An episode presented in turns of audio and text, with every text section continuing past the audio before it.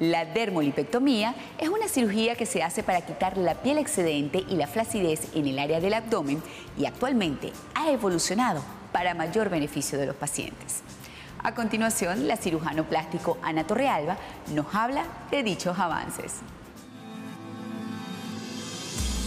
Actualmente existe también otro término que está muy de moda, que es la lipoabdominoplastia, que es la combinación de la lipoescultura con la dermolipectomía. La combinación de estas técnicas debe ser realizada, todas estas cirugías deben ser realizadas por cirujanos plásticos, pero específicamente esta, ya que el incorporar la lipoescultura aumenta los riesgos de daños a nivel tisular, a nivel de la piel, cuando realizamos este tipo de cortes y colgajos. Sin embargo, eh, la combinación de la lipoabdominoplastia, que es la lipoescultura, con la dermolipectomía, da unos resultados espectaculares, con mucha mejor forma, y sin embargo, eh, a pesar de que hay combinación de ambas técnicas, la recuperación es mucho más rápida.